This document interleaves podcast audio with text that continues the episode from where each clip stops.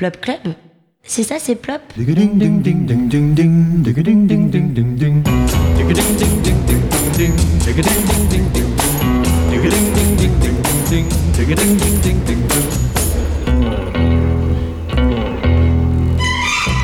Et oui, c'est ça, c'est Plop Club, les amis, saison 1, épisode 2 en direct depuis le magnifique bistrot de Monsieur Poinsin, prénom Thierry, Paris 18e, rue l'Olive, j'ai nommé En Vrac, où l'on boit et où l'on mange délicieusement bien.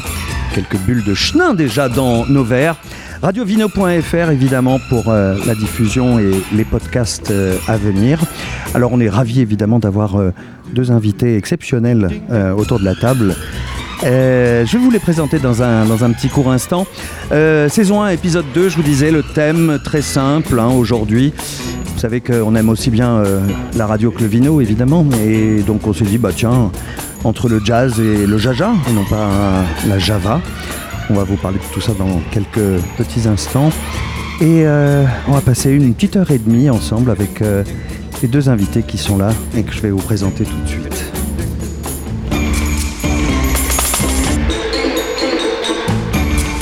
Son premier concert, il a 16 ans. Il a la chance, c'est son papa qui l'amène, d'aller voir... euh, Vous connaissez ce thème là forcément. Art Blakey and the Jazz Messengers, évidemment. Le fameux euh, Blues March.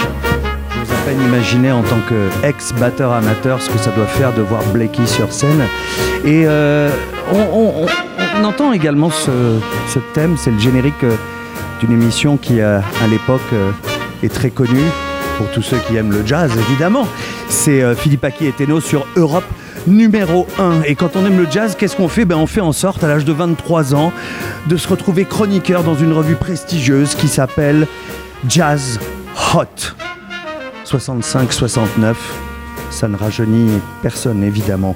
Euh, je suis sûr qu'il sera sensible euh, au clin d'œil, évidemment, Plop Club, le Pop Club, la mythique et très libre émission de cette radio qui naît à l'époque, hein, qui s'appelle France Inter.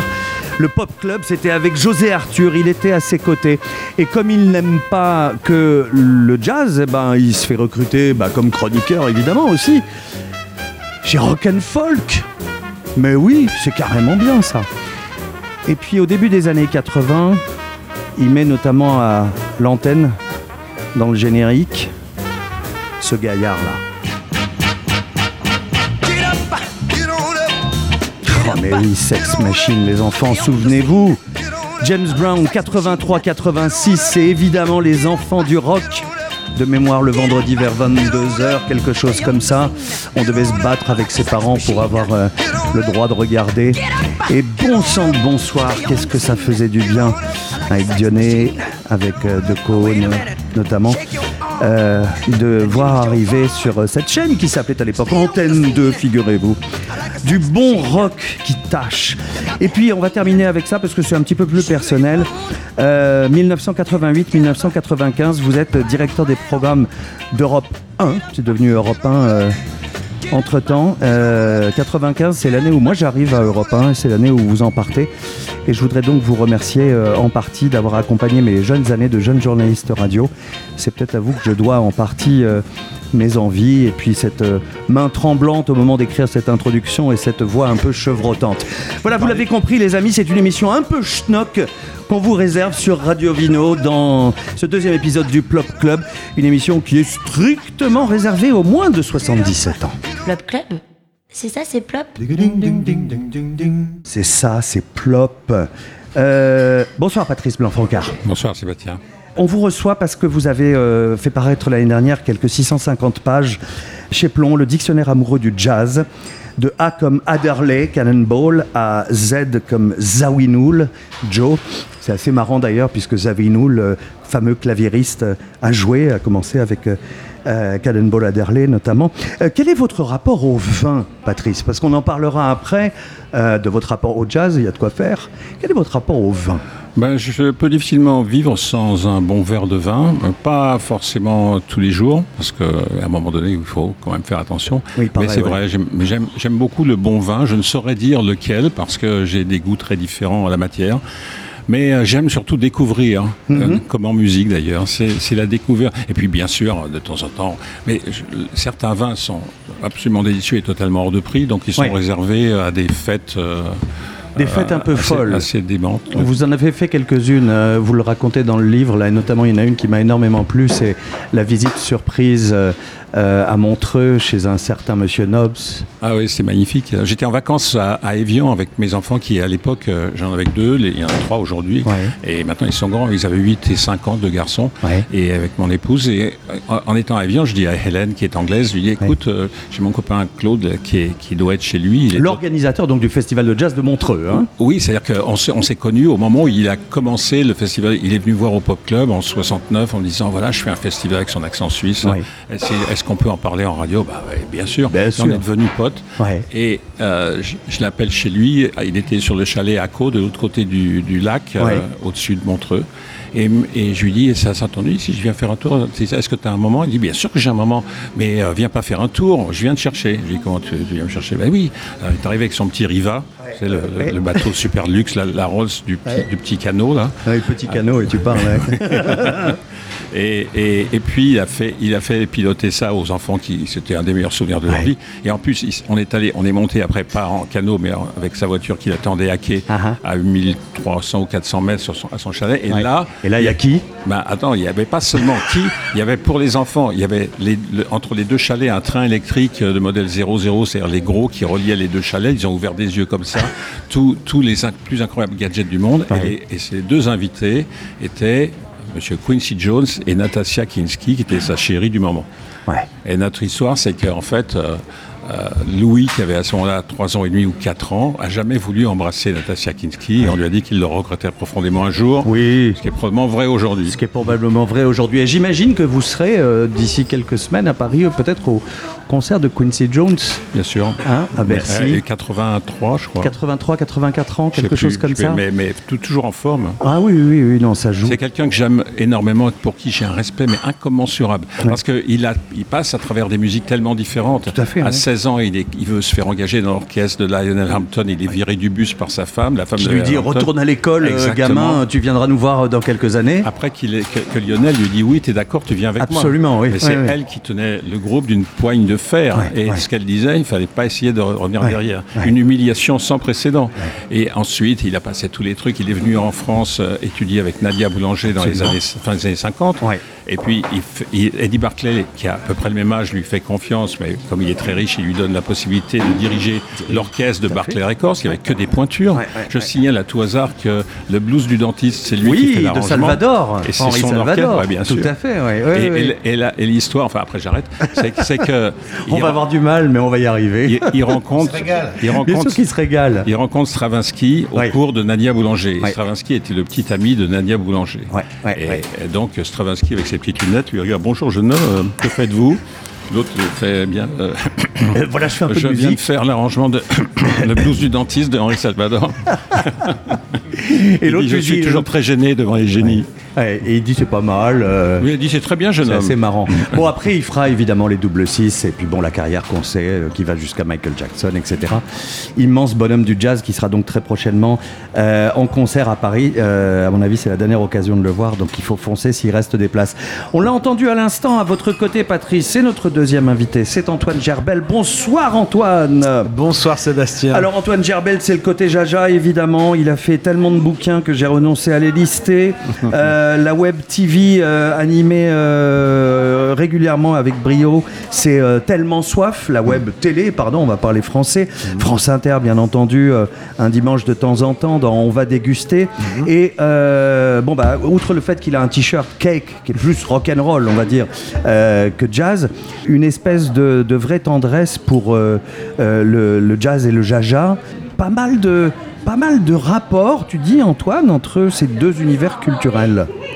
Oui, oui, euh, des rapports euh, générationnels. Ce que je vois que moi j'étais très rock, euh, j'étais très Bernard Lenoir. hein, je dois toute ma, ma culture musicale dans mes jeunes années à Bernard.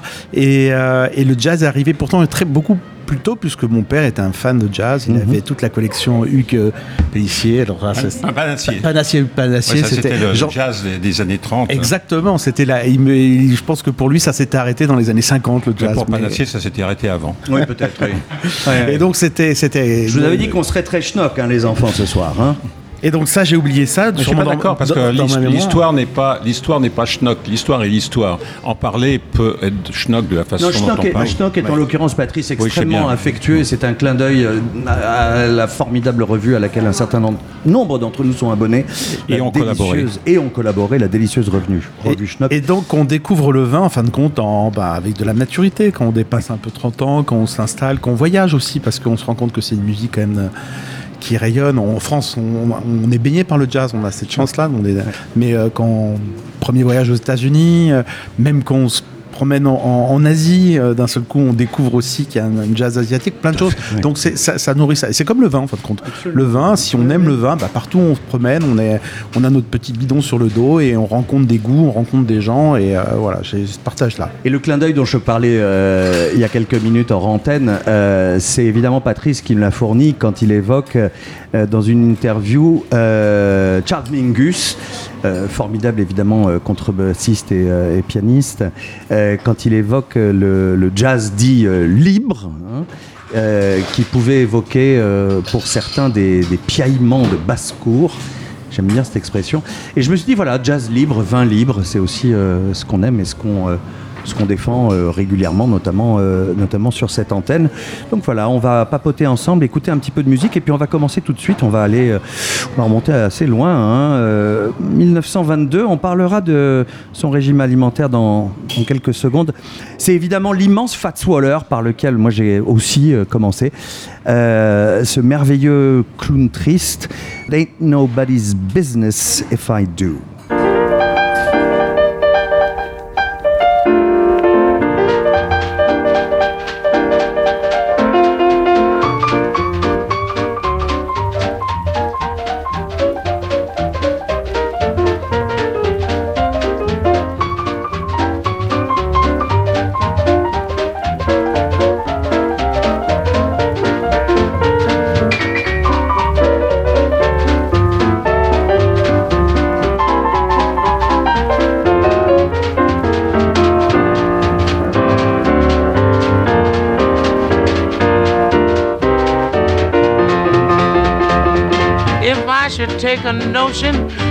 Jump into the ocean, take nobody's business if I do, do, do, do. Rather than persecute me, choose that you would shoot me, cause tain't nobody's business if I do. You can talk, you can rave, they can say awful things about me. I don't care what you say, go on your way if you doubt me. Cause if I go to church on Sunday and tear it down on Monday, tain't nobody's business if I do. I mean it, I solid mean it thank you.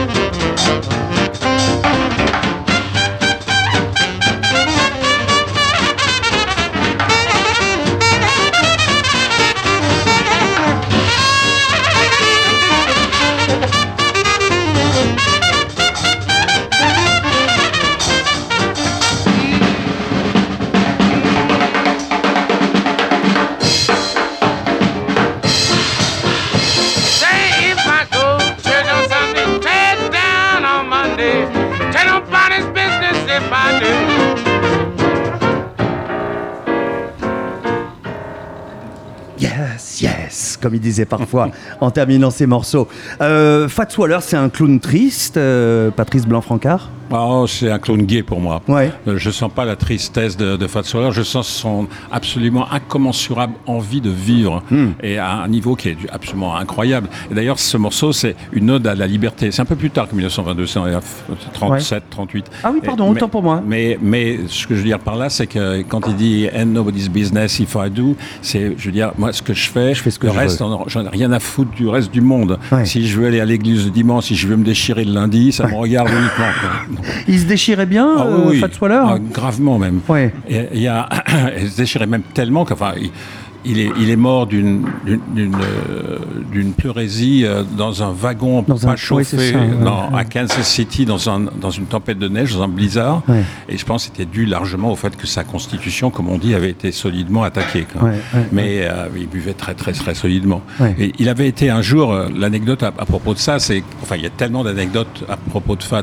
C'était le fils d'un enfin d'un, gars qui tenait l'orgue dans son dans son église à New York.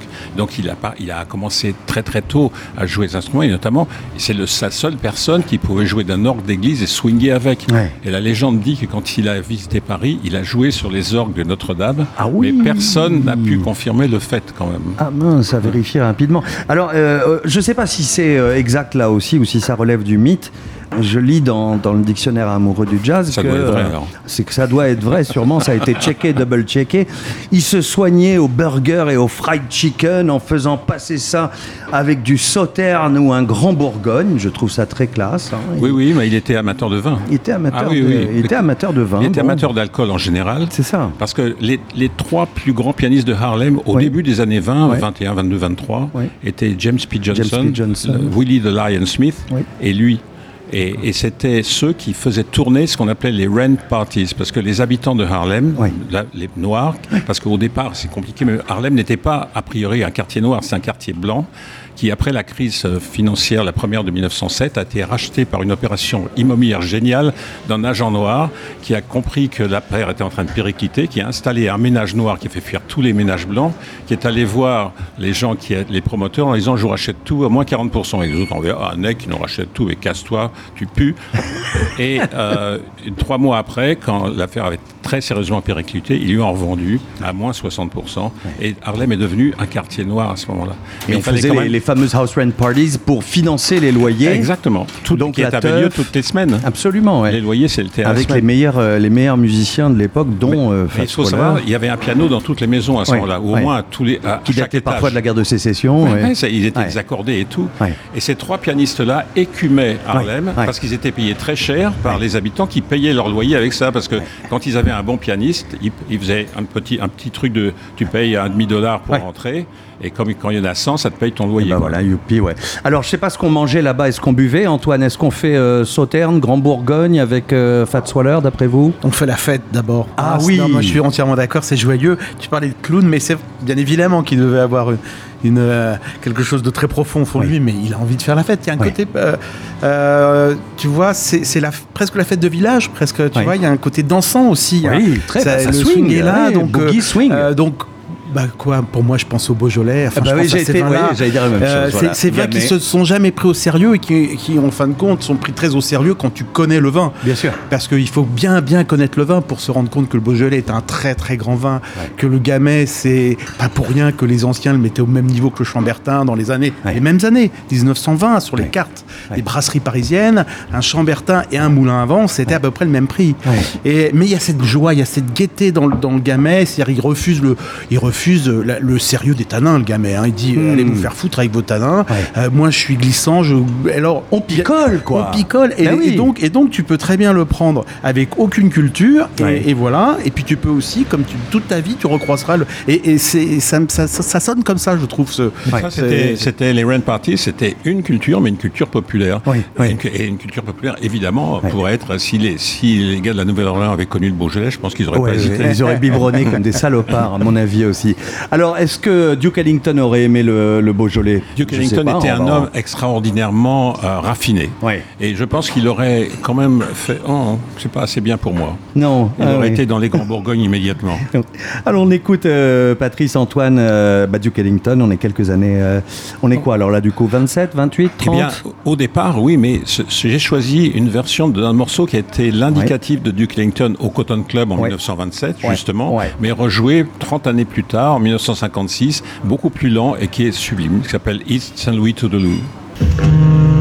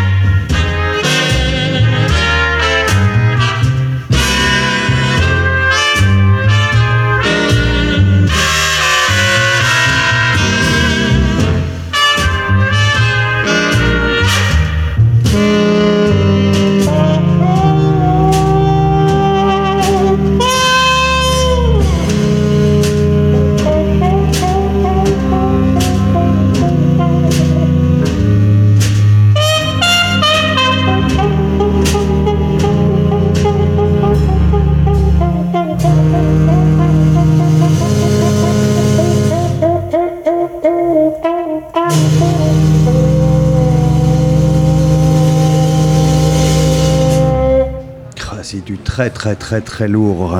Et Saint-Louis to the Loup. Euh, Antoine Gerbel, euh, pour rebondir sur ce que disait Patrice euh, Blanc-Francard à l'instant, un vin aristocratique ou pas pour euh, The Duke profond en tout cas, qui nous emmène assez loin. Alors, il y, a- y a une terre dans les vins qu'on on évoque souvent, ça s'appelle les graves. Oui. Les graves, vous savez, ce sont des terres très filtrantes et qui donnent en fin de compte un goût très puissant. Alors, on a les, on pense qu'en grave, il y a le Bordeaux bien évidemment, avec ça a donné le nom d'une région, mais quand on remonte Ouais. dans le Médoc, quand tu es dans la Pauillac, quand ça sent le tabac froid, quand ça sent ce côté, il y a, il y a une profondeur dans ces vins, une épaisseur que, que j'entends aussi euh, euh, dans, dans- dans ce morceau. Mais il faut quand même rappeler quand même que le, le jazz est quand même d'abord tourné vers l'alcool. Hein. Ouais, ouais. Hein, on pense d'abord au whisky, on pense au bourbon, Oui, aux choses au un peu cognac, solides, par ouais, exemple. Tu vois, le cognac avec qui prend, commence à prendre de la couleur, côté ambré euh, marqué. Et là, on, on peut faire tourner son le verre. oui, c'est ce que j'allais dire, vois, faire on- tourner on dans les prend- verres, On prend son temps, et puis chaque gorgée, on sent monter cette puissance un peu du paradis là qui, qui, qui monte dans, dans le palais. En tout cas, c'est profond. Ça peut être aussi à Bourgogne, un peu un côte de nuit, par exemple.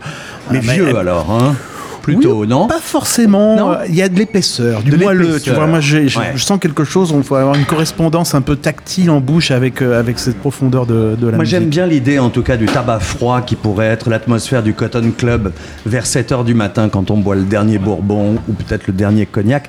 Euh, Patrice, vous nous disiez à l'instant, euh, ça rigolait pas avec euh, l'alcool euh, dans, dans l'orchestre de, de Duke Ellington. C'est-à-dire que quand vous menez un, vous êtes chef d'orchestre, euh, vous répétez, vous jouez, vous ne pouvez pas vous permettre qu'un musicien soit bourré de telle manière qu'il qu'il merde tous ses solos. Donc, euh, le, le- le plus, un des plus grands musiciens qui jamais joué avec Duke Ellington Ouais. était dans les années 20, à la fin des années 20, le trompettiste Bob Marley. Et lui, c'est un alcoolique, mais terrible. Donc, à un moment donné, euh, les musiciens l'avaient mis à l'amende eux-mêmes. Ils avaient dit, bon, ben voilà, ils l'avaient fouillé au départ. Il était- il a- au départ, ils avaient trouvé des bouteilles dans, euh, un, peu, un peu partout dans, Ouais. dans la caisse de l'instrument. Et puis là, il avait l'air clean. Et puis à chaque fois, au milieu de la répète, il sortait bourré, il comprenaient plus rien. Finalement, ils ont trouvé que dans la poche intérieure de, son, de sa veste, veston de l'époque, il y avait une flasque avec une paille. Ah oui, donc il biberonnait euh, comme ça en- Sérieusement. Mais en- d'ailleurs, il, il a été viré de l'orchestre en 1928 à En cause de ça. Et il est mort alcoolique euh, deux ans après, trois ans après. Euh, je crois me souvenir qu'elle buvait pas mal, elle aussi. C'est Billie Holiday, non? Oui, ah, voilà. mais vous savez, dans le monde du Enfin, je veux jazz- dire, ils buvaient tous, quoi. Voilà, Dans le monde du jazz, je connais pas quelqu'un qui qui est pas bu. qui- enfin, c'est un monde quand même vachement dur. Ouais. C'est d'abord, bon, souvenons-nous que on est dans un pays où la plupart des gens qui jouent sont de race noire. Oui.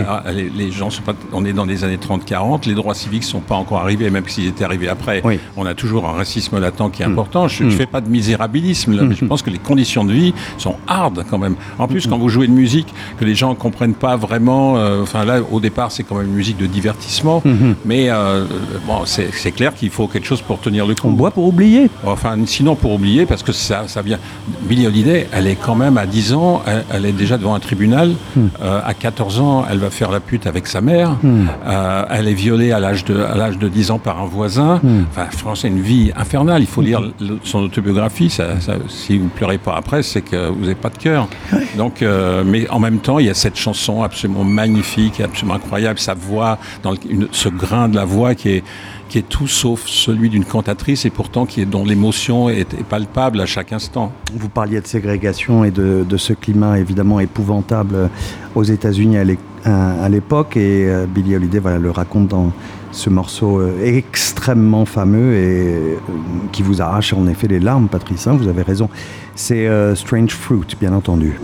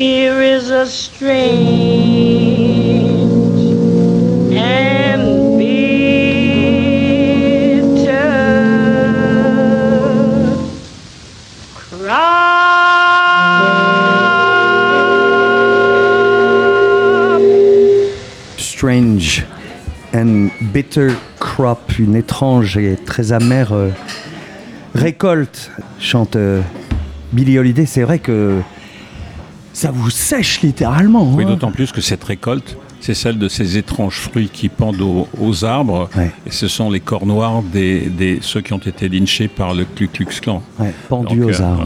ouais. Mm. C'est ouf. Ouais, le gars qui a écrit cette, cette chanson est un poète qui est allé la proposer euh, à Billie Holiday au moment Ouais. où elle commençait à devenir un peu célèbre, au milieu des années 30. Là, le, mor- le morceau, c'est, euh, il sort en 39, Patrice, c'est ça? Oui, oui. Euh, mais euh, il est composé bien avant, vers le début, euh, vers 32 ou 33, par un gars qui s'appelle Abel Meyer-Paul, qui est Mhm. professeur et qui est un, un juif russe émigré, qui est membre du Parti communiste quand même aux États-Unis, ce qui est extrêmement rare parce qu'ils ne sont pas nombreux à se dire Très, membre très du mal parti. vu. Oui, et, et- et qui va la voir en disant j'ai une chanson pour vous, peut-être euh, j'ai une poésie, mais peut-être aimeriez-vous la chanter? Mhm. Elle regarde ça, elle fait waouh. Et, euh, et euh, elle, elle la teste, et chaque fois qu'elle la teste, les gens pleurent dans leur verre de bière, parce qu'il n'y a plus rien à boire derrière que de la bière derrière ce truc-là. Ouais, ouais. pas- du pain. Et, et- et- et Milk Gabler, qui est, qui est son, à la fois son agent et la personne chez qui elle a signé euh, euh, de Commodore Records, a organisé ça comme étant la dernière chanson de, ce- de son tour. Mhm. Et au moment où la chanson démarre, tout est noir. On fait le noir complet dans la salle. Il y a, juste, salle, il y ouais. a juste une poursuite sur sa, sur sa figure Ouais. qui ne la- qui- et qui va s'éteindre à la fin de la chanson. Elle Ouais. disparaît dans le noir et elle ne reparaîtra pas. Les gens sont, sont- ils sont tous en train de chialer. Ah, Et c'est ouais, un tonnerre d'applaudissements. Et effectivement, c'est une chanson qui a fait la, la gloire entre d'autres, mais celle-là Mm. particulièrement de, de Billie Holiday. Antoine Gerbel, c'est difficile ou pas de, de rebondir, je dirais, euh, dans le verre sur euh, Strange Fruit de Billie Holiday? C'est alors c'est pas difficile et c'est pas personnel ou ce n'est que personnel. C'est-à-dire Ouais. que l'aventure qu'on est en train de vivre là en ce moment, elle est, elle est magnifique. Mais moi je vous raconte mes histoires, mais on a tous des histoires différentes. Ouais, C'est-à-dire ouais. que qu'est-ce que c'est la mélancolie pour nous? À quoi on l'associe dans le goût? Ce côté âpre, profond. Moi je vous ai amené quelque chose. euh, de On n'a pas de bière là de- dans les verres. Voilà, on voilà, a quelque, chose, de très plutôt sombre, rouge et tuilé même. tuilé, hein, euh, sombre, doux. Ça euh, sent une bouteille euh, d'un certain âge, non? Je dirais ça spontanément. Sucré, voilà, 1995. C'est le Ah deuxième oui. millésime que j'ai fait avec des amis à Bagnouls. Ah, très bien. Donc c'est un vin doux euh, naturel, donc euh, un vin rouge très riche dans lequel on ajoute de l'alcool hein, pour faire vite. C'est ça le vin doux naturel. Et j'ai trouvé que ce côté à la fois mais suave et âpre euh, me collait un peu à cette, à cette, à cette, à cette musique. Voilà. Et, et c'est pas par hasard parce que le premier, on va dire, le plus connu aujourd'hui des vins doux naturels, Oui. rouge, c'est le Porto. Tout à fait, oui. Et, et la mélancolie portugaise. Elle est aussi un petit peu, je trouve, on la trouve un peu dans les racines, un petit peu dans le fado, tout Ouais. ça. On on, est, on est dans ça. Donc petite gorgée, très concentrée, profond, et qui nous fait aussi passer, parce qu'on n'a pas encore parlé de trucs très importants, c'est quand même l'alcool, l'effet de l'alcool quand on écoute la musique. Cette petite gorgée qui nous ouvre progressivement les pores de la peau et de l'esprit, et le les, vin. Et les portes de la perception. Et Ouais, le port de la perception, bien Ouais. sûr, on y arrivait. Ah bah oui. Euh, et, et donc, il y a plusieurs chemins. On peut, on peut commencer avec le côté Beaujolais festif, et puis on peut aussi aller assez, on veut dire, un peu plus durement, on veut dire, avec euh, ce type de vin que moi j'aime beaucoup parce Ah, mais que je viens dans le dur là. hein. Ah oui, oui, non, non, mais là, ça- Patrice n'arrête pas de faire des signes voyager. et dire nom de Dieu que c'est bon. Ah oui, hein. c'est très très bon. Voilà, alors collector absolu. hein, Ah je bah oui, tu préviens. m'étonnes, Il me reste 10 bouteilles, donc maintenant, plus Voilà, que on neuf. les boira plus qu'ici. Donc Bagnoul-sur-Mer, hein, Pyrénées-Orientales, les amis, 1995, c'est le millésime. Et notre aventure s'appelait Terra Vigna. Terra Vigna. Euh, ça rigole pas, hein, euh, ça y est, hein, maintenant. hein, on, est, on est redevenu joyeux après Billie Holiday. Et Oui, on va ce qui est bien, continuer. si je peux me euh, permettre, bien sûr, Patrice. ce qui est formidable dans le jazz, c'est qu'on alterne sans arrêt. On n'est pas toujours joyeux, toujours triste. Au plus profond de la tristesse, il y a toujours une raison de se dire waouh, cette musique est tellement extraordinaire, elle me touche d'une manière tellement formidable. Ça me fait d'une certaine manière sortir même Hmm. de cette euh, mélancolie-là. Alors surtout pas de mélancolie euh, avec euh, le morceau qu'on va écouter, là, qu'on va découvrir ensemble dans, dans quelques petites secondes. Euh, oui, absolument, nous allons euh, parler non pas de, de jazz pour une fois, mais, mais de reggae. Euh, reggae, ça rime avec gamay, tiens, on aurait pu la faire celle-là.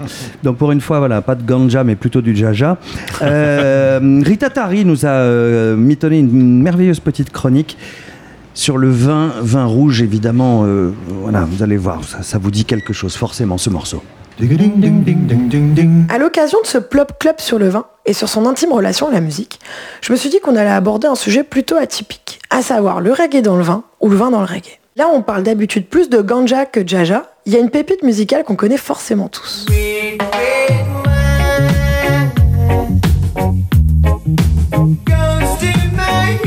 Red Red Wine Et oui, cette entêtante et lancinante rengaine reggae par le groupe de talentueux chômeurs anglais UB40 est sortie en 1983 sur l'album Labor of Love. Cette chanson qu'on connaît tous raconte les déboires amoureux d'un homme, soit pour être une femme, ça marche aussi, qui pour les oublier se réfugie dans le vin, et plus précisément dans le vin rouge. Red Red Wine, you make me feel so fine. Oh vin rouge, tu me fais me sentir si bien. En fait, ce titre est une reprise d'une version plus méconnue de l'artiste Neil Diamond sortie en 67. Red.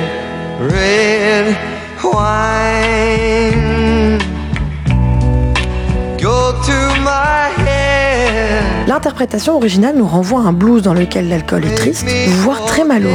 Le breuvage rouge ne permet à Neil que de noyer son chagrin en recherche d'un oubli décent. Red Red Wine goes to my head, makes me forget that I still need her so. Ô vin rouge qui me monte à la tête, tu me fais oublier que j'ai tant besoin d'elle. Et pourtant, ce n'est pas ce qui a inspiré du B40. C'est une autre reprise reggae du même morceau par l'artiste Tony Tribe en 69, soit deux ans après Neil.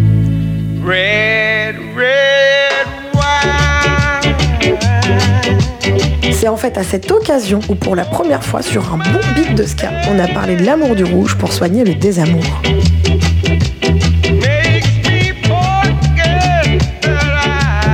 Aussi un autre enfant de la Jamaïque qui s'est essayé à l'exercice en 96. C'est Ken Booth, pilier de la musique reggae, et ça donne une piste d'un son tranquille, pendant lequel on a envie de savourer un gamay bien juteux en pensant à son ou ça dulciné perdu.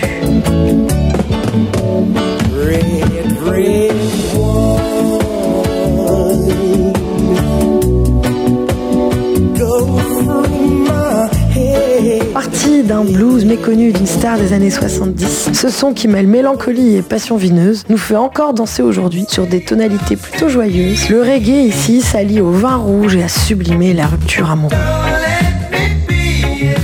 Alors reggae et jaja, c'est pas trop la règle, mais qu'est-ce que c'est bon quand même?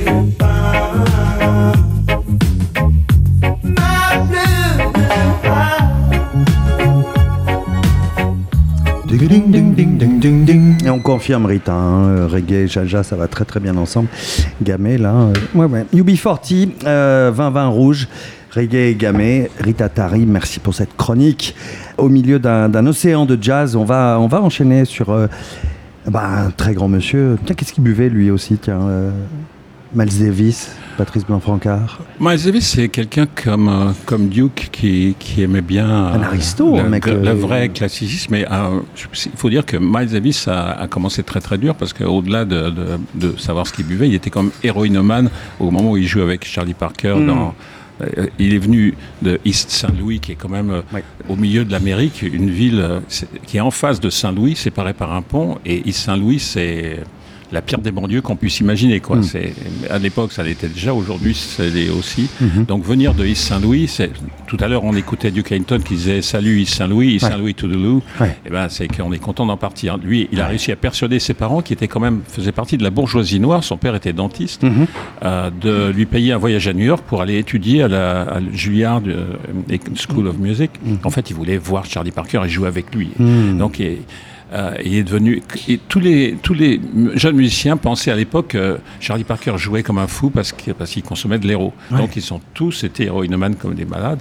Et il a fallu qu'ils qu'ils passent par le stade dit cold turkey, Oui. la dinde froide La dinde froide. qui est un truc très très dur, qui consiste à se faire enfermer pendant, pendant une semaine dans une chambre dans laquelle il est interdit d'ouvrir la porte, même si on supplie, on mu- mugit, on casse tout, Ouais. avec juste de quoi manger et, de- et boire euh, dans la journée. C'est la et sale on- descente de tripes. Hein. Ah ben ça c'est sale. hein. Ouais, mais, ça- ouais. mais il s'en est sorti à cause de cette volonté qu'il avait d'en sortir. Certains autres en sont sortis aussi, comme, euh, comme Sonny Rollins.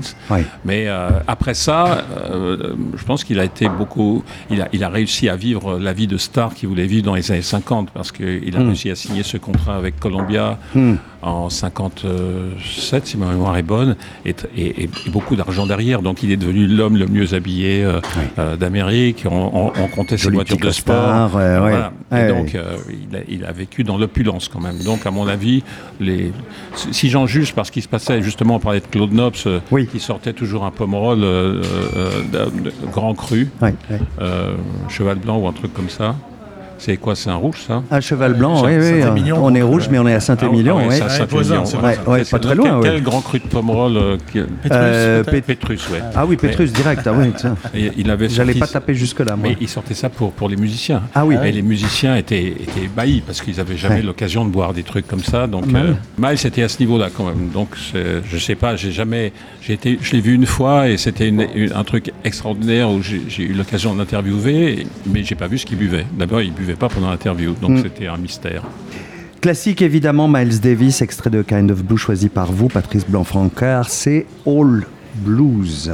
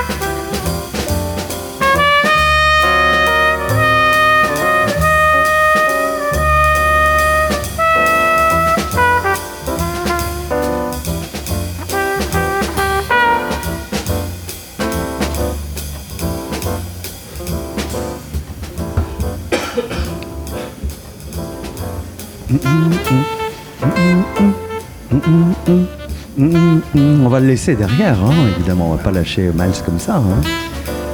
Ça va être pas mal d'ailleurs, Antoine, là, pour toi. là. Avec Miles derrière. Tu vas peut-être nous faire, euh, Bah, déjà, à la façon ascenseur pour l'échafaud, une espèce d'improvisation, tiens.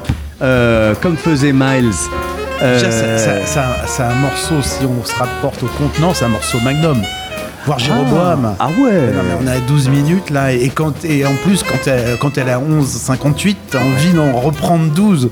C'est c'est incroyable. Mais a- aussi, c'est comme un très grand vin, je suis tout à fait d'accord. C'est pas seulement la quantité, c'est aussi la qualité, parce que c'est un- une musique d'un mystère insondable. hein. Et comme, comme toute œuvre d'art de génie, on ne perçoit, on- on n'arrive jamais au bout de sa signification, si elle en a une. Antoine? Donc là, on est vraiment dans le très très grand vin. Très très grand vin. Alors, quels quel, quel que soient nos, nos- nos envies et nos goûts, euh, euh, moi j'ai pensé tout de suite plutôt à un très grand Bordeaux, avec Ouais. de l'âge. Euh, c'est cette combinaison, cet aller-retour que peut faire le vin quand il s'ouvre dans le verre. On, dit, on perçoit quelque chose de très primaire comme un fruit rouge, une fraise, une cerise, puis quelque chose de plus profond, le sous-bois, quelque chose de, de décadent presque dans le vin, et puis ça repart, et puis ça, ça fait des allers-retours comme ça. Mais ce que j'évoque sur un, par exemple un que j'aime beaucoup, moi je pourrais l'évoquer sur les côtes de nuit, euh, sur, sur les grands, le- un grand échezeau ou une, une attache de Conti, si on a eu la chance de rencontrer ça quand ça a plus de 30 ans. C'est ça, c'est aller-retour, ce côté. J'aime le dialogue dans, dans le jazz. Moi, j'avoue que c'est ce que j'aime. Euh, j'ai- j'aime quand, quand voilà, j'aime le band pour ça. C'est et, et un grand vin, c'est aussi un dialogue. C'est-à-dire comment c'est la terre, c'est bien évidemment un raisin, et puis il y a puis il y a un bonhomme là qui est là, enfin une bande d'ailleurs de bonhommes qui sont là pour pour orchestrer tout ça et surtout rien faire de simple.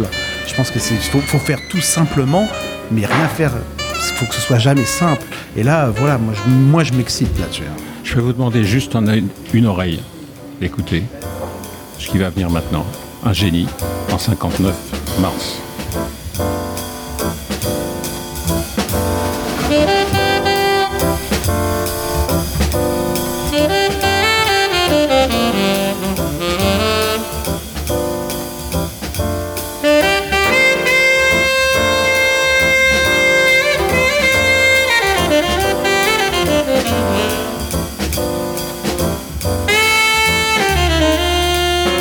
Tous, les musiciens vont le remarquer, le solo de John Coltrane dans, dans Blues, The Can of Blue. Ils vont tous se dire là, il y a quelqu'un, de- il y a un nouveau géant qui vient d'arriver. Et il va enregistrer Giant Steps euh, trois mois plus tard. Absolument.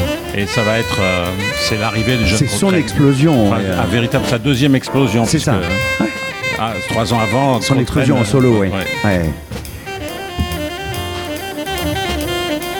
Mais c'est d'une spiritualité inoubliable quand même. Pour moi, cet album, c'est franchement l'album de l'île déserte.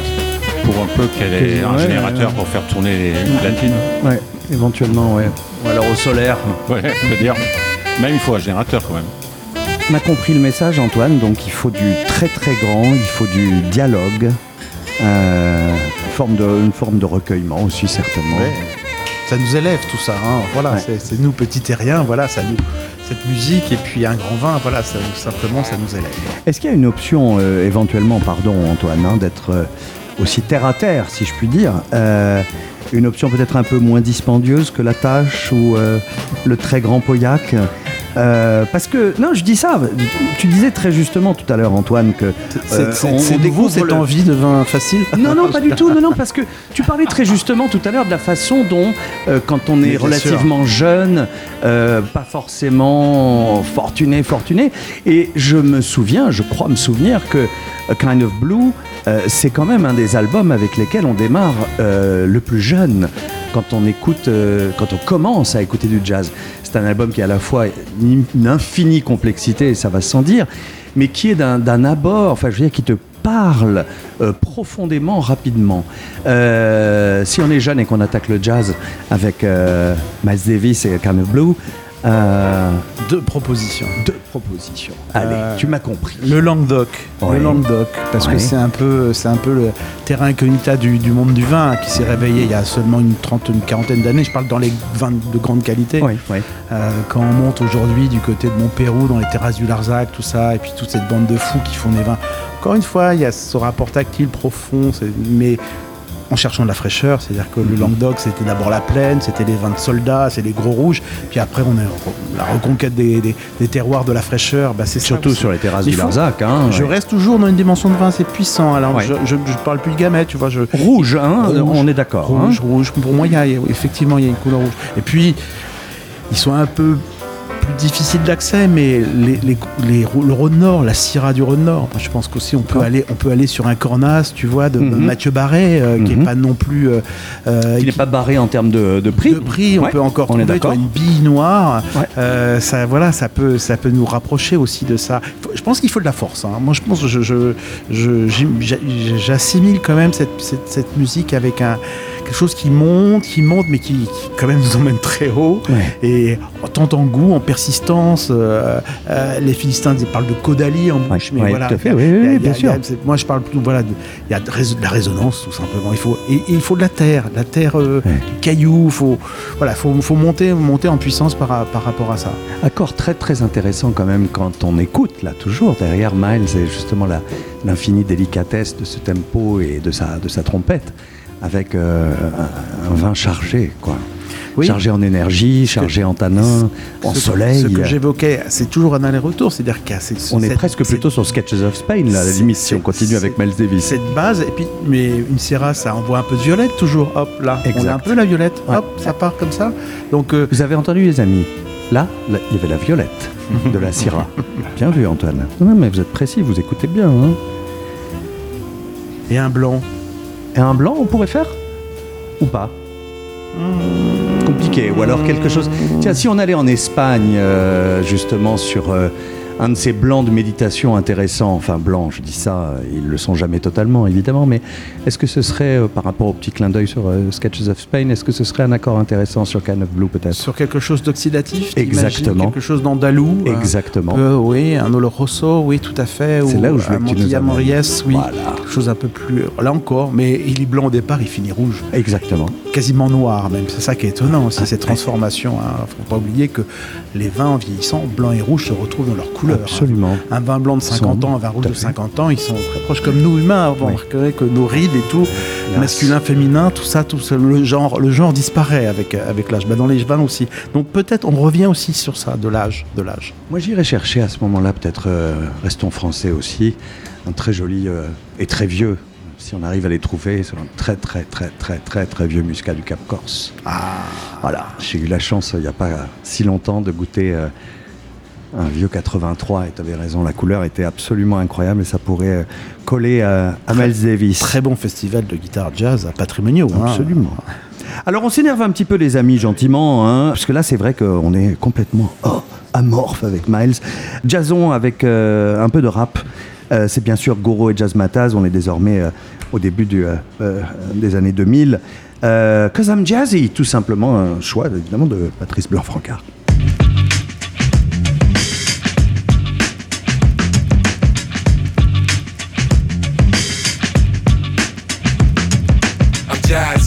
And I got that flavor, spicy. Check out your behavior. I'm jazzy, like Dizzy and Bird. Want this party started? Then give me the word. Yeah, I'm jazzy, just like Chuck. As fresh as the prince on them Bel Air steps. We got the jazz, we got the jazz. Sorta like Trap Quest when a filler collab. Sit back, little homie, see them preset playing. I swing like a drummer with a nice left jab. Playing background in a quartet band. In a smoky club where the cameras flash. Realest back excuse man. Don't get it finicky, blind is authentic. Where we mix it up is similar to a chemist. Godson, your squad don't want none. With so trouble, son, Hit hit 'em like a ton of bricks. Like gangsta, we bunch of sh- I'm convinced that what we accomplish, I have you running, man, like back in 8th, cause I'm jazz. And I got that flavor, spicy. Check out your behavior. I'm jazzy, like Dizzy and Bird. Want this party started? Then give me the word. I'm jazzy, and I got that flavor, spicy. Check out your behavior. I'm jazzy, like Dizzy and Bird. Want this party started? Then give me the word. I got a heart that's stronger. I play a part that's longer. Your time is up. Give it up. You hit the darkest corner.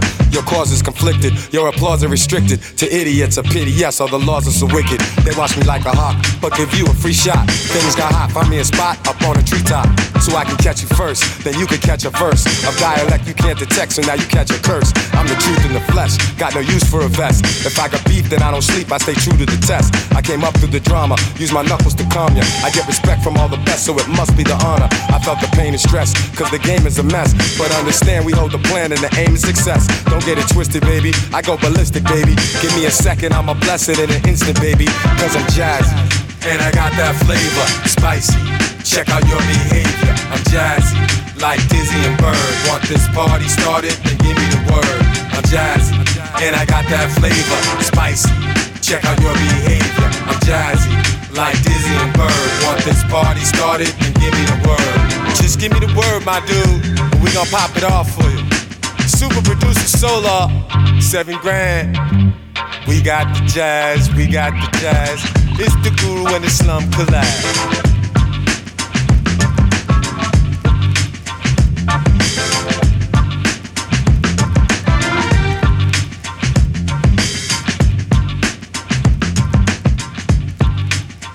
Dizzy, like Dizzy and Bird, chante euh, Gourou.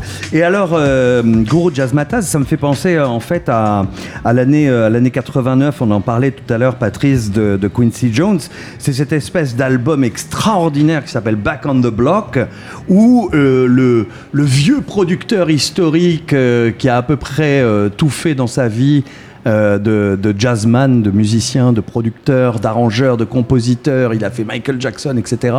Et il a euh, ce trait de génie, il intègre la jeune génération de, rappeurs aux côtés des vieux jazzmen et des euh, jazzwomen aussi, parce qu'il y avait euh, de mémoire, il y avait La Fitzgerald sur cet album-là. Euh, vérification immédiate, euh, fact-checking, s'il vous plaît, en direct live. Je crois que Ella Fitzgerald était sur l'album, mais il y avait de mémoire aussi Dizzy Gillespie, etc. Est-ce que euh, c'est ça qui fait que vous choisissez euh, Goro et Jazzmatazz? C'est cette espèce de filiation entre euh, jeunes rappeurs et vieux jazzmen C'est une double filiation en fait. Parce que euh, j'ai trois garçons qui ont entre, euh, maintenant entre 28 et 33 ans Mhm. et qui ont été dans le rap toute leur vie. Et, et- Ah. et on a toujours communiqué là-dessus. Ils m'ont, ils m'ont montré à quel point le rap était important et je leur ai d'une certaine manière montré aussi qu'il y avait d'autres musiques qui, auxquelles on pouvait prêter l'oreille de temps en temps. Et c'est eux qui m'ont fait écouter pour la première fois, alors que je- moi j'étais, j'étais vraiment amateur de jazz et de rock, mais bon, euh, j'ai entendu Tupac, je me suis dit, waouh, Mhm. Ah oui, euh, Tupac. Guru, Oh waouh, et, et, et, et- et Biggie, waouh. En revanche, il y a des trucs de rap que je hais totalement, mais comme je parle jamais des choses que je hais, ça a aucun intérêt. Mais euh, là, c'est pour moi, Guru, c'était extraordinaire parce que c'était une porte ouverte vers le monde du jazz. Et l'affiliation de Quincy, bah, parce qu'il a des oreilles, Quincy. ça, ça fait 40 ans qu'il a des oreilles. Il a oublié d'être con, le gars. hein. Absolument. Bah voilà. Et il se dit, mais c'est ma culture. en plus, c'est sa culture. Mais oui. C'est le, oui. le, le rap, finalement, c'est rien d'autre que le jive des- de, de l'argot des, des blacks américains. Déjà, rien qu'en parlant, ils swing. Donc, euh, il y a toute cette langue-là qui il n'y a pas besoin de beaucoup de choses, deux ou trois percussions. Ce que les, les Last Poets avaient apporté à la Oui. fin des années 60. Avec trois tumbas, c'est les premiers slammers. Et, et derrière, le, le rap s'enchaîne. Alors aujourd'hui, genre, eh, rap, c'est pas bien. Bon, il faut arrêter les conneries. C'est- comme dans toute musique, il y a 10% de musique qui est formidable. le reste qui n'est pas forcément toujours intéressant et une partie qui est franchement achetée. Mais c'est for- formidable en tout cas de se euh, remettre cet album-là euh, dans, dans les oreilles, là, parce que ça avait vraiment, vraiment, vraiment fait un carton carton populaire. Et je suis au regret mon cher Patrice de vous confirmer qu'Ella Fitzgerald était bien dessus. Très possible. Il y avait Back également Block, euh, elle était peut-être sur un titre elle était sur un titre ouais. il y avait également Miles Ice-T l'immense Ice-T Big Daddy Kane Sarah Vaughan Dizzy Gillespie George Benson Luther Vandross, Diane Warwick, Barry White, Barge, James Ingram, Chaka Khan, les Take Six, c'était vachement bien. ça Ouais, mais aussi, lui, il hein. a- il est, c'est pas, c'est un malin, Quincy. Ouais. Il a pris tout son carnet d'adresses. Il Bah oui, a dit ça, tu, ouais. tu viens faire une prise avec moi et puis tu seras, tu seras tranquille après. Et il en met 72 sur l'affiche. C'est ça. Et il nous manque Bobby McFerrin, Al Jarreau et Ray Charles, voilà, qui ont euh, fait euh, acte de présence et euh, c'est un album absolument magnifique. Antoine, qu'est-ce qu'on qu'est-ce qu'on boit avec Jazz Mataz Eh ben, moi, j'adore cette, euh, cette, cette fusion là de, de jazz et hip-hop et rap. Et moi, ça me donne envie de vous parler de de revenir sur des a priori euh, qu'ont tout le monde a, surtout en Europe, sur les vins de l'hémisphère sud. Ouais. Euh, ou les vins euh, américains, euh, côte ouest, qu'on imagine forcément lourds, forcément épais. Beaucoup le sont quand même. Hein Eh ben de moins en moins. C'est, Ah, eh ben, c'est exactement. excellente nouvelle. C'est exactement comme l'expérience. On peut tomber sur du très mauvais rap et en dire c'est une horreur, et puis on peut tomber sur Gourou et se dire c'est génial. Alors, tu vas nous parler En des 10% qui sont bons alors. et 10 qui, qui deviennent de plus en plus 15 même parce Ah que euh, par exemple j'ai fait une dégustation australienne incroyable récemment où Mhm. tous les gens sont nature. Ça vient de Gippsland. Je citerai que William Donny qui est absolument inconnu en ce moment en, France. Mais c'est léger c'est aérien c'est fait pourtant en Australie. Ouais. c'est pas fait en goutte à goutte c'est important aussi ça on Pas s'imagine d'irrigation. tous ouais. ces vignobles Et je peux, savoir, poussés je peux savoir ce que c'est en goutte à goutte. en goutte à goutte goutte c'est sous perfusion on C'est met la vigne sous perfusion voilà. C'est C'est-à-dire- on irrigue, Patrice, les sols, puisqu'évidemment le climat est épouvantablement chaud et sec. Et euh, bah voilà quoi. Euh, En- on a le droit de le faire dans certains Dans vignobles dans- australiens. Dans, dans l'hémisphère sud, on a construit les vignobles très rapidement pour produire des vins pour le marché, on va dire. Donc c'est pour ça qu'on a mis tout sous l'irrigation Ouais. et on a oublié que la vigne pouvait s'adapter. La vigne Mhm. était une, était une liane incroyablement coriace, même quand il y a très peu d'eau. Et il y a des très jolis vins, justement, nés sous des coins durs, Quel cépage, Antoine? Pinot noir, en Pinot plus. noir, incroyable. C'est ça, qui est- c'est ça qui est passionnant. Qui a c'est besoin passionnant. normalement de C'est ce de la dentelle. frais. Ah oui. C'est de la dentelle. C'est une merveilleuse nouvelle. Donc je précise Donc quand même voilà. pour Patrice que le goutte à goutte, hein, c'est évidemment pas ce qu'on vous met dans les veines. J'ai cru Hein, comprendre. le, le pin- le pinot noir au goutte à goutte, euh, ça n'a rien à voir. hein. C'est dommage, ça pourrait peut-être C'est dommage, exister. Ça en réconforterait quelques-uns. Et côté américain, Antoine, alors? Bah, côté américain, l'Oregon. L'Oregon, qui est pour moi un terroir absolument fabuleux. C'est un peu la- un mix entre la Toscane et la Bourgogne. hein. Aux Mhm. États-Unis, on est, on est en face euh, Calgary, c'est en face de la Colombie-Britannique. euh, Mhm. Et c'est frais. Et, là aussi, on a, les Américains ont fait des gros vins, des vins lourds, caricaturaux, un peu des copies, un peu la France, sous l'impulsion de, de, de critiques ou de, ou, ou de conseillers français d'ailleurs. Euh, et, Des noms, et, et aujourd'hui, il y a, y a- il y a une- y a une mouvance, c'est un peu, euh, la, un peu la mouvance qui accompagne la biodynamie aussi. C'est la polyculture, c'est-à-dire euh, en Oregon, on a des fermes d'abord, donc on fait de l'élevage, on fait du, on fait du raisin, mais on fait aussi euh, des- d'autres cultures, Mhm. et, et ça rapproche les gens de vins beaucoup plus digestes. Vous remarquerez que les gens qui font que de la monoculture, que du vin, ils sont obsédés par euh, des concours, sont obsédés par les médailles, sont obsédés par un résultat. Ceux qui font du vin, mais ont aussi des vaches, ont aussi de- euh, des céréales, euh, font des légumes et tout ça, eh ben, vous remarquerez qu'ils font des vins beaucoup plus digestes, beaucoup plus élégants, beaucoup plus fins, parce que beaucoup plus naturels quelque part. Mhm. Donc euh, l'Oregon, oui, il faut regarder de très près cette région en ce moment. Question terre à terre, Antoine, désolé, c'est la deuxième et la dernière hein, de, la, de la journée. Ça se trouve. Chez Monoprix.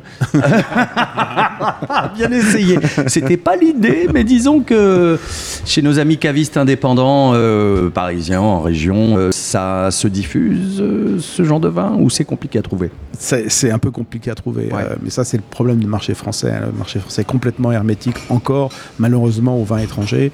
Et donc euh, c'est un sacerdoce le DIP qui décide d'importer 10 caisses, 12 caisses. Et ben Mhm. après il faut qu'il aille effectivement faire du Les vendre une par une Une quasiment. par une auprès des, des cavistes, mais ça, ça s'ouvre beaucoup. hein. Beaucoup de cavistes sont aujourd'hui ont, ont- ont une clientèle qui ne boivent absolument plus de région ou d'appellation. Ils ont Ouais. compris que ça, ça voulait rien dire. Ouais. Ils boivent des bonhommes ou des bonnes femmes qui font le Mm. vin, qui Mm. signent. Donc euh, pourquoi ici euh, plus que là-bas, ils seraient pas plus brillants? Non, donc c'est, c'est- Mais par contre, il faut vraiment aller défendre. euh, euh, Il faut, faut aller de faire du porte-à-porte pour euh, faire découvrir ces vins. Donc Mm. je vais pas te donner un lieu euh, particulièrement, mais euh, voilà.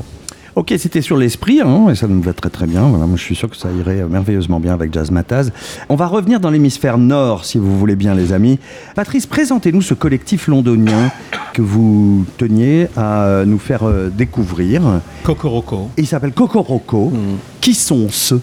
C'est ceux et celles, mais celles, Ceux et celles. Il y a des- y a des garçons et des filles, hein. Les filles sont les souffleuses. Absolument. Alors, euh, il y a une tromboniste, une saxophoniste et une trompettiste. Et une trompettiste, est- la ouais. trompettiste est la, celle qui C'est elle qui a monté truc. le groupe, c'est ça Ouais. Et euh, pour moi, j'ai craqué en allant voir ce, ce- ce- ce collectif euh, dans la région londonienne. Ils sont du sud de Londres. Mhm. Et leurs parents, c'est, en fait, sont nigériens. Et donc, ils sont dans toute cette espèce de mouvance autour de, de- de la musique nigérienne euh, Mhm. des post-Fela.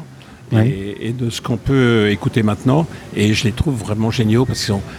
Il y a une sorte de cliché dans le monde du- de la musique qui, qui parle de infectious rhythm, un rythme contagieux. Mais là, je pense que le mot est Ah oui. absolument, il colle à la peau. Pas comme un vieux parasite, mais comme un très très bon bacille. Bah, on va découvrir ça, on va voir si ça nous colle à la peau. Dans quelques secondes, on fera le bilan. Ça s'appelle euh, Junction et puis on découvre donc euh, Coco Rocco.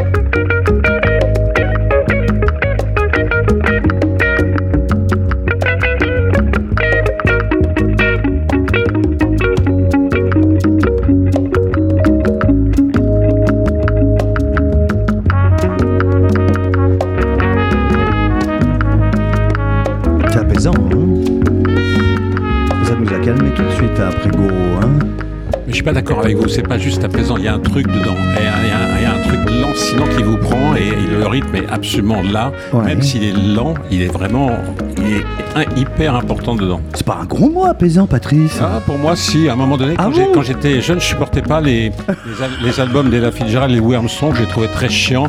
Ils avaient toujours le même tempo. Il n'y avait pas un tempo rapide dedans. Ça m'énervait horriblement. Oh. Maintenant, avec les ans, je commence à me dire, ah, c'est c'est des albums de la sérénité. Ah, finalement, c'était pas si mal. C'était pas si mal. J'aime bien, moi, quand on est comme ça, intransigeant. Antoine, Ben, un trouve- choix. euh, Alors moi, je, je- on va- euh, je- tu vas pas trancher, hein, tu vas pas nous dire Ah, si euh, je vais pas trancher, mais pour moi, a- est apaisant ou pas. C'est alors pour moi Qu'est-ce c'est apaisant et je suis d'accord avec vous. Il y a quelque chose dedans. Je vais vous dire Ouais. ce qu'il y a dedans. Ouais, il y a des ouais. bulles. Il y a des bulles. Oh. Moi je suis assis au bord d'un grand fleuve. Ça peut être un fleuve d'Afrique ou un fleuve d'Amérique du Sud. C'est très large et on ne sait pas si c'est un fleuve ou si c'est un lac ou si voilà on a et il y a plein de choses qui passent dessus, qui, qui pétillent. Et moi ça fait passer au pétillant naturel. Ce, ce- ce breuvage qui n'a pas de nom véritablement aujourd'hui, avant on l'appelait mousseux, c'est-à-dire ce vin qui n'a pas fini de fermenter et hop, qu'on capture en bouteille, on Ouais. lui met un bouchon et ça continue, quand on l'ouvre, la vie continue. Mais on sait jamais vraiment ce qui s'y passe dans un pétillant naturel. Le gaz peut être hyper intense, même un peu. une- Allez, le rhinocéros qui traverse le fleuve, Ouais. ça peut être un truc Qui un peu violent. comme et ça, puis, des avec fois, des bulles. Et puis après, et puis, et puis après, ça peut être quelque chose au contraire. Tu dis ah ben il y a plus de bulles et il arrive sur la langue et là tu sens la bulle. Et ben c'est, j'ai, découvert. ah, merci, je connaissais pas ce morceau aussi. Je le trouvais magnifique. Et là voilà, voilà, je suis avec mon verre de pétillant naturel au bord du fleuve. Patrice, vous auriez quoi dans votre verre en bord de fleuve ou pas d'ailleurs? Mais je sais pas, je trouve qu'il est très très bien. Il m'a, il m'a ouvert des horizons sur, euh, sur la musique. C'est vrai que je l'avais pas vu comme ça, mais c'est ouais. tout à fait pertinent. Je vous avais dit qu'il était pas mauvais. Il est hein. pas mauvais du tout. Non, même. non, il est pas mauvais. Son vin aussi. Oui, ça c'est c'est clair que. Surtout lui. Ouais, Bagnols, là, 95, on rigole pas. Quel est votre dernier euh, coup de cœur bachique, euh, Patrice Blanc-Francard? Ah, voyons. ah, j'ai prévu la question, j'ai dû noter ça quelque part. J'ai encore je le ticket. pense, ouais, je pense que c'est un Valençais de Denis Bardon. Ah, bon ça. Antoine Et c'est aussi une côte rouennaise du domaine de Sérol. Ah oui, super grand. Oh, ouais, C'est les deux derniers. c'est canon ça. C'est très bon. C'est très très très très bon. Vous euh, les buvez sur euh, des morceaux en particulier Pas du tout. Non, jamais. Non, je mélange pas les plaisirs en fait. euh. Oh, sérieusement Non, non, quand on dit, quand on dîne avec des amis, je, la, la musique est très loin. elle je, Ah où elle est, je trouve qu'il y a une musique d'accompagnement qu'on n'écoute jamais. Donc Mettez pas, les, les concertos brandebourgeois à fond, non Non, Non. En, revanche, en revanche, si vous aimez, si vous aimez Bach, Ouais. je signale qu'il y a un gars qui s'appelle Thomas Dunford Ouais. qui a enregistré la version pour lutte des, des suites pour violoncelle solo, Uh-huh. Ouais. qui, qui est sublime. À table ou pas à table À la table, oui. Plutôt à table. Mais pour le petit déjeuner, ça met vraiment d'un- d'une sorte de Ah oui. grande sérénité pour le matin. Et quand vous faites... euh, Ma gym avec Fat Solaire, oui. Non, pas la gym, pas la gym. Le, le- le soir ou le midi, Patrice, quand vous, quand vous faites la popote éventuellement. Moi, je quand fais vous- jamais la popote. Rien du tout, a- sérieusement Non, je suis, je suis très très mauvais sur la popote. Ce serait, ce serait une insulte à ceux qui seraient autour de moi. Et donc, je, je laisse les autres faire et qui font très très bien. Alors, est-ce que dans ces cas-là, pour accompagner ceux qui la préparent, Hmm. euh, est-ce que vous mettez euh, des morceaux, des styles particuliers Ah, je je il Moi, faut- j'aime beaucoup cuisiner en musique, c'est pour ça que je vous pose la question. Bah, il faut que vous, je vais vous, je vais vous donner un secret. Ouais. J'habite une maison, Oui. qui n'est pas à Paris, donc qui est, qui est, qui a- qui est loin des centres. euh, et au deuxième étage de cette maison, il y a une pièce de 45 mètres carrés qui est euh, ma pièce de musique. Donc toute la musique que j'écoute, elle est là. Je ne vais pas écouter sur un petit truc qui fait 5 cm carrés dans ma cuisine. Ouais, d'accord. Ça, ça, je trouve ou alors c'est une musique d'ambiance et voilà, la musique d'ambiance, c'est pas de la musique. Donc euh, la question se pose pas vraiment comme ça. Reçu. Paf, tiens, voilà. Monsieur ne cuisine tiens. pas sur un réchaud de. Ouais, ouais, non, mais je vois camping, ça. Non, non, mais ouais, Non, mais c'est pas la, la- non, non, non, mais j'entends, il faut, du bon, que- il faut du bon son Ouais, euh, oui, pour cuisiner convenablement. ça, je comprends. Du gros son. Et du gros son éventuellement. J'aime bien moi mettre Led Zeppelin par exemple. Enfin bon, ça nous éloigne un tout petit peu de, un tout Non, petit mais peu de Miles bien- Davis. je peux ah bah Led Led Zeppelin, ah oui, aussi. magnifique. Vous pourriez le mettre à fond Le dans premier votre- album, dans le deuxième pièce. album, Ah ouais. Cachemire. Cachemire exceptionnel. Il y a The Ocean également que j'aime beaucoup. Ouais, tous les albums. Uniquement pour cuisiner du homard, vous voyez. Je suis comme ça Voilà, moi. Il y a vraiment des gens bizarres ici. Ah, bah je, je suis content d'avoir été invité. Vous êtes sur Radio Vino, hein, mon cher Patrice. Et je hein, on est un peu comme ça. En hein. vrac est une boutique spéciale. En vrac est une merveilleuse boutique. On va faire un petit peu de publicité euh, totalement gratuite et désintéressée. On y mange bien, on y boit bien, on achète son vin en vrac. notamment. Vous venez avec votre petite bouteille et vous ramenez ça chez vous, c'est bien, c'est écologique en plus. Pas de gaspillage, ça me plaît beaucoup. Et c'est euh, monté, comme l'a été d'ailleurs Radio Vino, c'est monté par euh, mon ami Thierry Poincin qui se trouve euh, à ma gauche et qui a été particulièrement silencieux ce soir parce qu'il avait peut-être son casque et Miles Davis dans les oreilles. Tu nous fais bonjour ou au revoir Thierry quand même? Bonjour.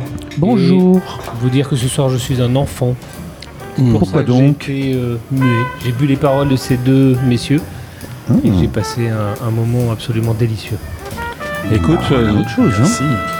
C'est avec le moment où on va tous s'embrasser, tout le monde est bourré, Oui, ils sont fracassés au bagnole, ils sont en vrac.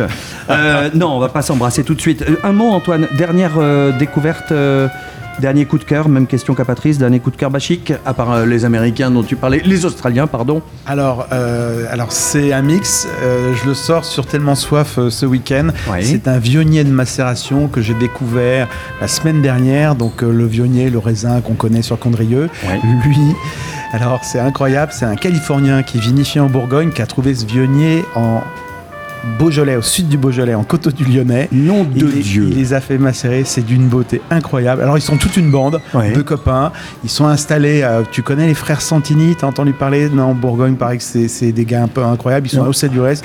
Leur cave, c'est plein de copains, ont deux, trois cuves, Ouais. et, et ils jouent comme ça ensemble, ils vont récolter des raisins. Et là, c'est Jonathan, Jonathan Purcell, il est, c'est un très bon gars qui est californien, il travaille chez De Montilly en ce moment, il a travaillé chez pas mal de vignerons, Ouais. et voilà, j'aime cette génération, beaucoup d'étrangers Ouais. qui viennent en France euh, promener leur regard et apprendre à faire du vin et surtout ils, ils renouvellent le style des vins français. Et un truc qui s'appelle Purcell ne saurait être foncièrement mauvais. Moi, je voudrais savoir ce qu'est un vin de macération. Vin de macération, on y arrive. Allez. Allez, en deux minutes. Le vin blanc, euh, il, est, il est transformé simplement. On met du raisin dans, dans un pressoir, on le presse et c'est pour ça que le jus est très clair. Là, vous ne le pressez pas, vous le laissez dans la, dans la cuve ou dans le pressoir. Et alors, la couleur, c'est celle de la peau, c'est celle du pépin, donc ça devient orange. Voilà, vin de macération. Et alors, euh, vin de macération, on n'est pas loin aussi parfois de la, de la méditation pure. hein. Quand on goûte ces vins-là, ils sont exceptionnels et que eux, pour le coup, on trouve de plus en plus. Voilà, ça s'appelle, j'ai oublié de citer son ça s'appelle Ouais. Face to Face. Et face to face, disponible où, quand, comment, quel réseau Pour l'instant, il y a un seul caviste à Beaune qui le vend. Ça coûte Mince. 20 euros, mais il y a 700 bouteilles. hein, Ah oui, c'est pas hein. grand-chose. Ah, mais je suis sûr que ça va plaire à Radio Vino, ça. Euh, tu en as récupéré combien pour euh, ta consommation personnelle, Antoine? En sortant, je fais un, un SMS pour avoir ces bouteilles. D'accord, parfait, parce que là, je pense qu'on est obligé de te réinviter très très rapidement pour euh, goûter ça. Oui, pour m'inviter aussi, je serai là. Patrice, vous serez là, ouais. Euh, Patrice Blanc-Francard, mesdames et messieurs, Antoine euh, Gerbel. On a été évidemment hyper heureux de vous accueillir pendant une heure et demie euh, sur euh, Radio Vino dans le Plop Club. Le dictionnaire amoureux du jazz de Patrice Blanc-Francard, c'est édité chez Plomb. Euh, tellement soif, eh ben c'est sur le l'internet, comme l'on dit. Euh, le Plop Club euh, très très vite évidemment euh, disponible en, podcast. Merci, ça va sans dire à Thierry Poincin, Laurent le costumaire d'avoir aidé à la préparation de cette émission, Rita Tari pour sa chronique entre reggae et gamay. Et bah voilà, on se retrouve très très vite, je sais pas quand, mais ce sera très certainement une nouvelle émission de très très bon glou. À bientôt.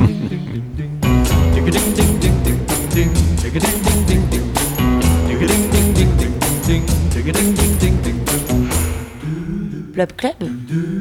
C'est ça, c'est ça, c'est Plop?